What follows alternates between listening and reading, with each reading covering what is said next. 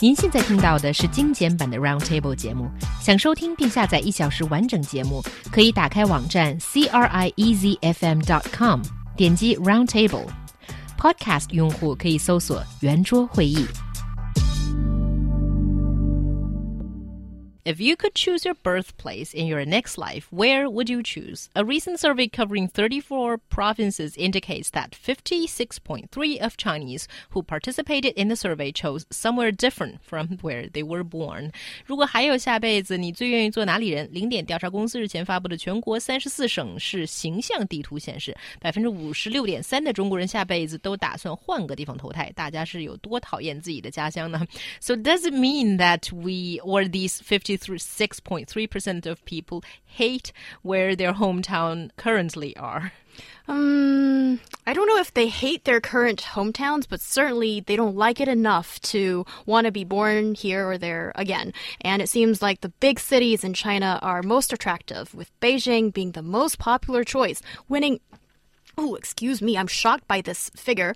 Uh, about 17% of the votes, and Shanghai follows with 8.9%, and Guangdong follows uh, Shanghai's footsteps. So certainly these big cities probably have a better, better image of the city and also maybe what uh, it entails, what comes along with it, and that actually influences people's perception on where do I want to be in my next life.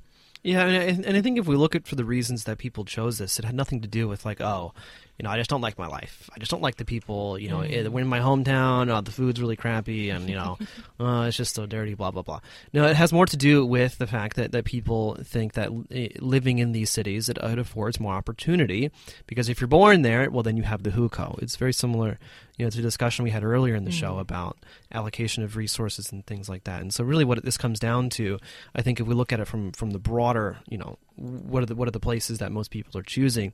That's really what it's about. It's really about an objective where can I have the most opportunity? Where can my children have the most opportunity? And these these are those areas.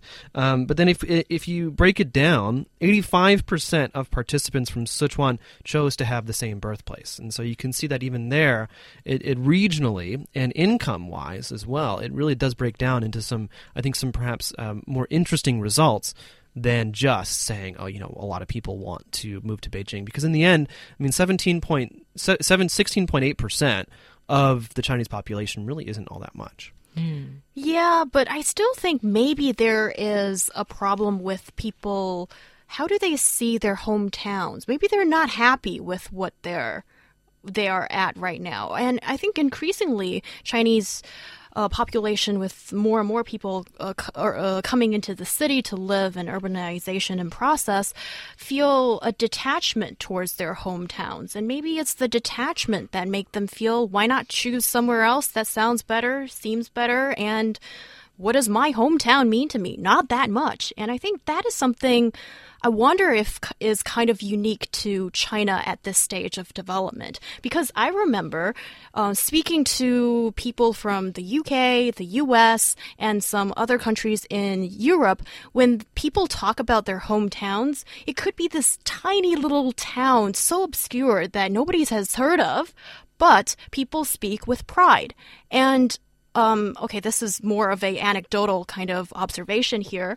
I don't think that's all that prevalent here in China. Often people speak, oh, it's just some little town, you don't want to know about it. And I think that's a very different kind of attitude. Maybe not everybody is encountering this, but certainly some people. Mm. I kind of agree with you, but I think I tend to agree with John a little bit more when he talks about it. It's probably not about your love or hate for your hometown. It's probably about resources. Because if you look at it, what it would be great for me to be born as a Beijinger because I don't need to be affected by all these discriminatory policies anymore. But, but also, I think it's it's really difficult. Um, you know, asking people certain types of, of questions and having them give, you know, uh, a full or comprehensive answer about their lives because it's the small details that we take for granted and that we end up forgetting about. Um, and then when they're not there, well, uh, life can get hard and we feel homesick. I mean, you know, it's the classic uh, proverb. I mean, if you or or joke, I suppose, if you ask a fish about their life,